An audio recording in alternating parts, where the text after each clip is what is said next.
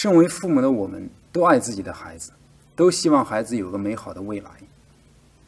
但是作为基督徒，在我们的心里头，孩子有一个怎么样的未来才算是美好？我们基督徒的标准和不信主的人的标准应该会有所不同。那么在培养孩子的过程中，我们所重视的内容、所采用的方法、所持守的理念，应该和不信主的父母会有所不同才对。但是在现实中，我们会发现，很多身为父母的基督徒在教养儿女的事情上，除了周末带孩子去教会，一年参加几次教会的活动以外，找不到其他的不同之处。我的意思不是说我们要为了和别人不一样而和别人不一样，而是说我们在养育儿女的过程中，我们的理念、我们的目标和别人不一样，这就会必然导致在一些事情的做法上，在选择的事情上会和别人不一样。我觉得有这样几个方面，我们身为父母的基督徒需要有所反思。第一，我们给孩子报名参加的各种活动和补习班，缺少了一些关乎灵魂的内容。华人家长给孩子报名参加各种的体育训练班、钢琴、绘画、下棋、舞蹈等等才艺技能的学习比赛，这是非常常见的现象。我不是说这些活动不可以参加。我想说的是，我我们很少看到在华人基督徒的当中，给孩子报名参加一些培养孩子的世界观、价值观和人生观的活动，以及注重培养孩子的品德的那种活动。华人家长注重培养孩子的体魄和智商、学术成绩，但是却普遍忽略了培养孩子的思想和品德。而思想和品德是信仰所结的果实。整全的基督徒信仰不只是懂得一些圣经知识，而是用圣经塑造健全的世界观、价值观和人生观，并且因为重生得救而结出圣灵的果子，产生美好的品格。品格和思想观念是直接触及到信仰的重要因素，而学习成绩和才艺技能。都不是信仰的必然产物，也不是敬虔的信仰所必须要有的素质。可是我们华人的基督徒却恰恰重视培养孩子的学习成绩和才艺技能，而又忽略了思想观念和品德的培养。再一次说明，我不是说学习成绩和才艺技能没有价值，也不是说我们不可以花时间在这些事情上。而是说，我们忽略了传承信仰所必须重视的其他的因素。为什么我们华人的基督徒下一代信主的比例变得非常的低？因为我们的下一代在美国所接受的公立教育，传递了大量的违背圣经的错误的世界观、价值观和人生观。在世界观方面，我们的下一代接受的公共教育，基本上是在传递以自然主义。为世界观的思想，啊，自然主义就是不相信有位创造主，大自然本身就是自有拥有的，科学、理性、经验可以让人们认识一切，并且解决一切的问题。这是自然主义的世界观。在价值观的方面，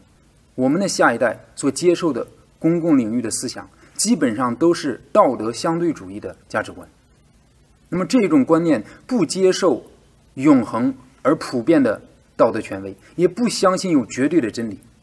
却认为道德和真理都是相对于个人而言的。你不要把你的信念强加在别人身上，因为每一个人都可以找到适合于自己的所谓的真理和道德。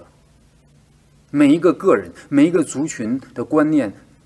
都有同等的价值，没有判断优劣和对错的绝对标准。如果你要用你的信仰判断别人的观念或者是生活方式，那你就是霸道，你就是不宽容。这一种的价值观渗透在美国社会的方方面面。在人生观的方面，我们的下一代普遍受到的是无神论的存在主义的哲学影响。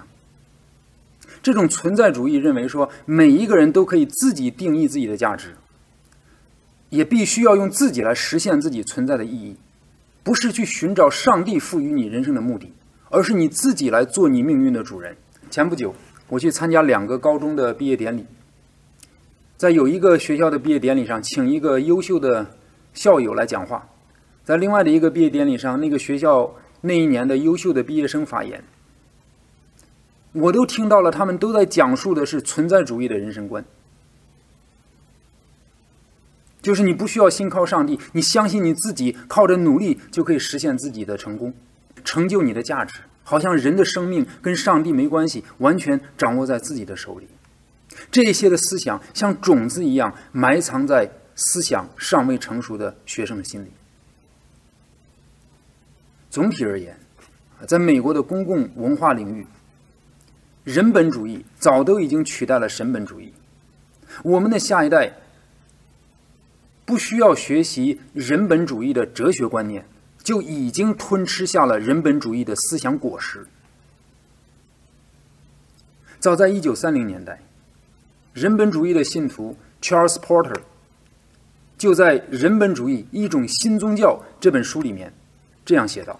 教育是人本主义的有力的盟友，每一所公立学校都是人本主义的学校。那些每一个星期花一个小时教一小部分的孩子学习的主日学。”拿什么去抵挡一个星期五天的人本主义教学的浪潮呢？在美国，再结合美国的历史和社会现状，文化马克思主义也成了一种具体的文化形态，充斥在许多的大学校园，甚至进入了中小学的课堂。敌对基督教的人很清楚的要从世界观和价值观的层面来瓦解下一代人的基督信仰，而且在很大程度上，这一股的力量成功了。而其中一个很重要的原因是我们身为基督徒的这些家长们，我们对这样的一些社会的思潮和现象，我们浑然不知，更没有意识到我们的下一代正处在这样一个激烈的灵魂争夺战的最前方。于是我们周末带孩子去一下教会，而周一到周五五天沉浸在与基督信仰完全不同的另外一套思想体系的当中，而业余时间又把孩子送到体育场、兴趣特长班学习才艺技能，却没有去关注孩子头脑中正在成型的思想观念。如果我们从前没有意识到这些问题，那么现在是我们觉醒的时候。我不是要批评任何家长，而是邀请各位家长作为基督徒，让我们来一起反思我们曾经的思想观念，也来认识到我们现在所面临的时代的挑战。我们一起来努力，更新我们的思想，调整我们的重点。未来，如果你给孩子寻找业余活动，有没有可能找一些塑造孩子符合圣经的世界观、价值观，呃，建立美好品德的这样的一些活动。前几天有一个美国姊妹推荐了两个儿童组织，啊，有一个是专门服务女孩子的，叫 American Heritage Girls，简称 AHG。这个机构致力于把女孩子培养成敬虔的女人，注重孩子的信仰和品格的发展。为上帝也为家庭培养正直的女性，这是这个机构的使命。啊，这个机构呃有非常啊强调基督教的价值观，也很注重家庭的参与。啊，这个机构为女孩子提供一些的服务，还有一些户外体验的兴趣活动。他们的活动并不枯燥，充满了户外活动的乐趣，同时又很注重信仰、价值观和美德的传承。呃，对于男孩子也有一个类似的机构，叫做 Trial Life USA。这是一个以教会为基础、以基督为中心、以男孩子为培养对象的机构，致力于把男孩子培养成敬虔的男人。啊，这个机构也是持守圣经的价值观，也以户外探险的活动为途径，来塑造男孩子的品格、信仰和领导力。这两个机构在美国不同的州。啊，都可以找到他们相应的点，大家可以通过网络去寻找。另外，美国科罗拉多州的 Summit Ministries 是专门培养下一代人圣经世界观的一个机构，他们为不同年龄段的孩子出版了好几种圣经世界观的教材，还每一年为年轻人举办学习圣经世界观的营会，适合十六到二十五岁的年轻人参加。我想，类似的机构或许不止这几个。如果大家有兴趣，可以认真的去考察，更多的了解详细的情况。我不是要为这几家机构做广告，而是想让大家知道。培养孩子的世界观、价值观、人生观是有机会的，是有渠道的，是有资源的，而且也是很重要的。在你所住的地方，可能就有类似的机构。过去我们不知道有这样一些机会，我们错失了。从现在开始，让我们为孩子补课。这是我今天给大家分享的第一点。我们给孩子报名参加的各种活动和兴趣班里面。让我们不要缺少关乎灵魂的内容。第二点，在孩子上大学的选项当中，不要缺少纯正的基督教学校。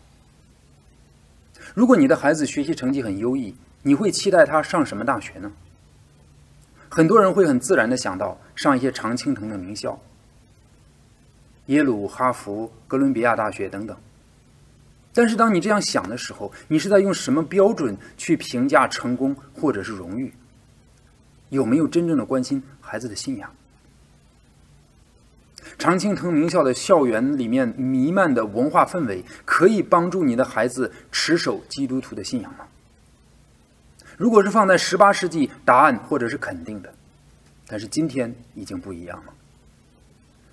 早在2008年，时任哈佛大学的校长福斯德在中国北京大学演讲的时候，就讲述了“真理”这个词在哈佛大学校训当中的地位。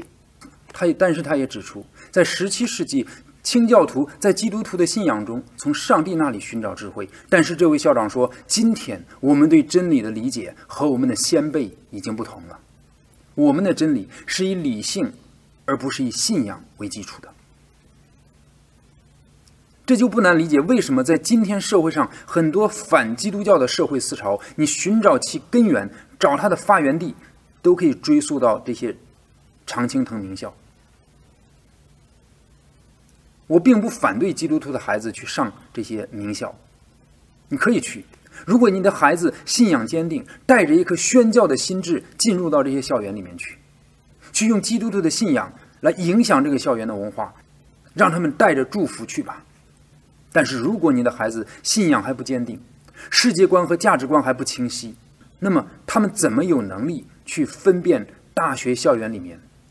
哪一些的社团它的理念是违背圣经的，哪一些的课程内容与与基督徒的信仰是相悖的？他们有没有这个能力去分辨？有没有这个能力去持守自己的信仰？大学校园是一个人的世界观和价值观成型的重要阶段，影响他们的一生。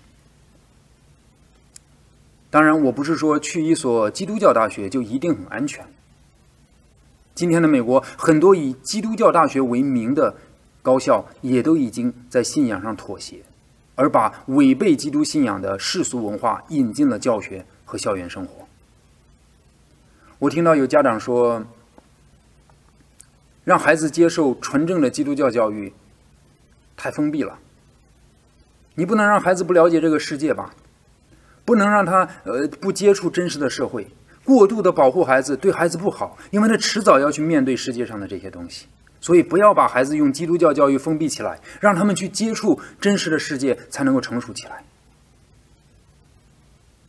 这种说法，首先是基于对基督教教育的误解。其实真正的基督教教育，并不是让孩子不接触现实世界。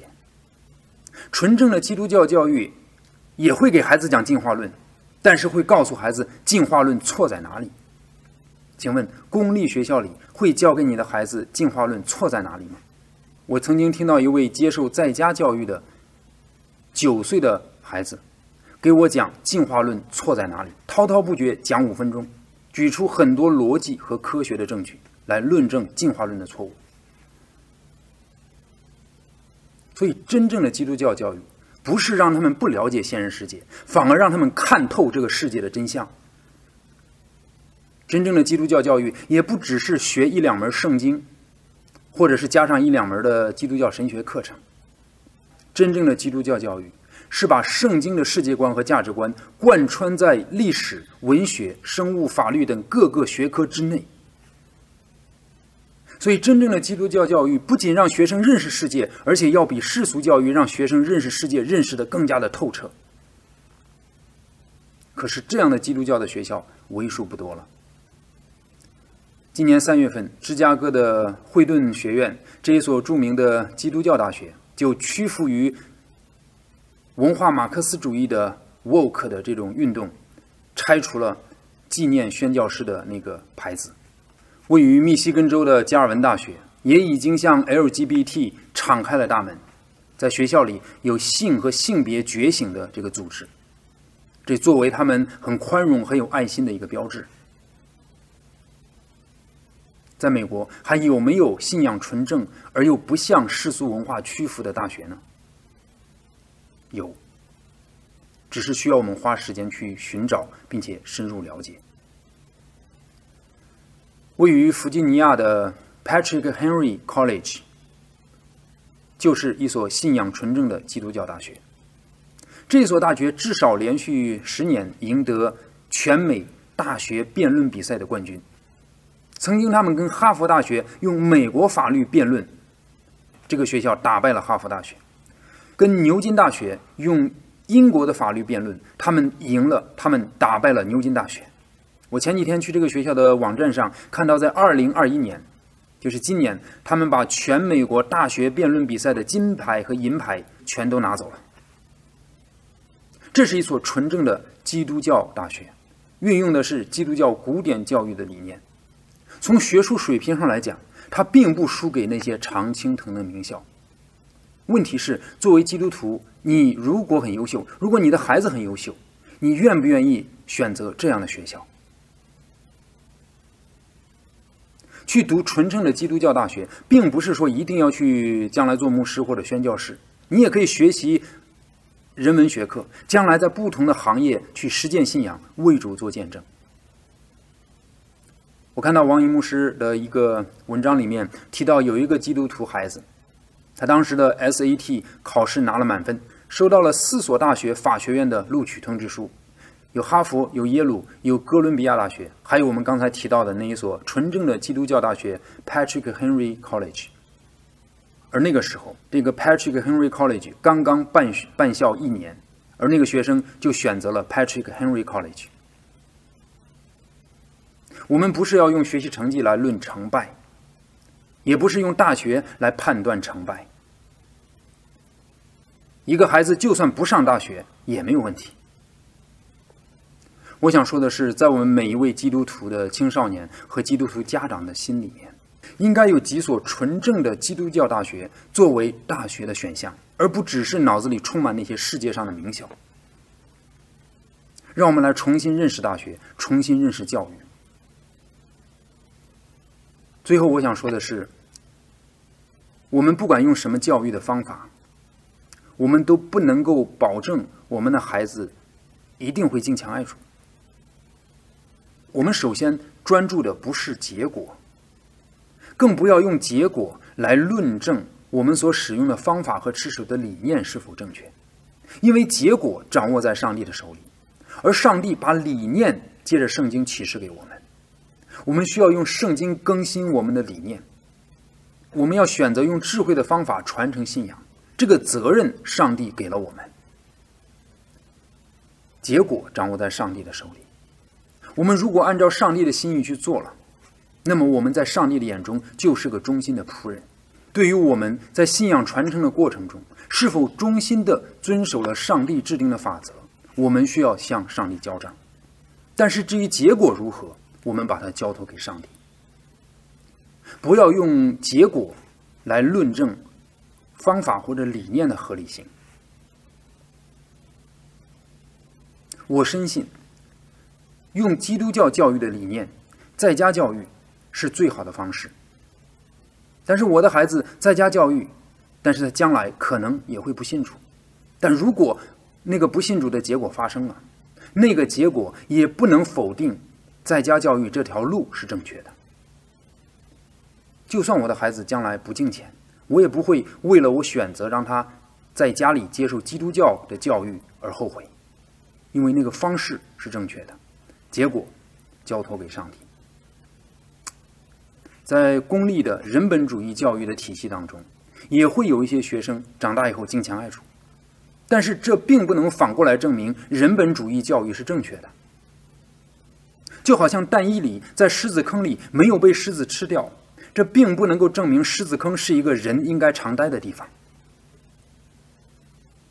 我相信没有哪一个家长以信心为理由要把你的孩子丢在狮子坑里，去经历但以理所经历的神迹。那么，对于孩子的灵魂呢？我们是否愿意把孩子送到属灵的龙潭虎穴里去？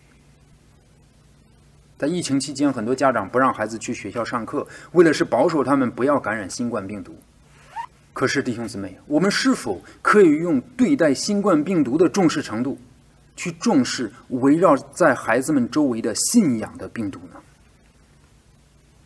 本来想以一句祝福的话语结束这段谈话。愿上帝祝福你的孩子，但是我想说这样一句话可能意义不大，因为在上帝所制定的普遍的法则里面，不是通过一个遥远的牧师来祝福你的孩子，在上帝的法则里面是要通过你身为父母的你来把属灵的祝福带给你的孩子。我说一万句祝福你孩子的话语。都比不上身为父母的你，在一个观念上的更新和一个行动上的归正，对你孩子带来的影响要大。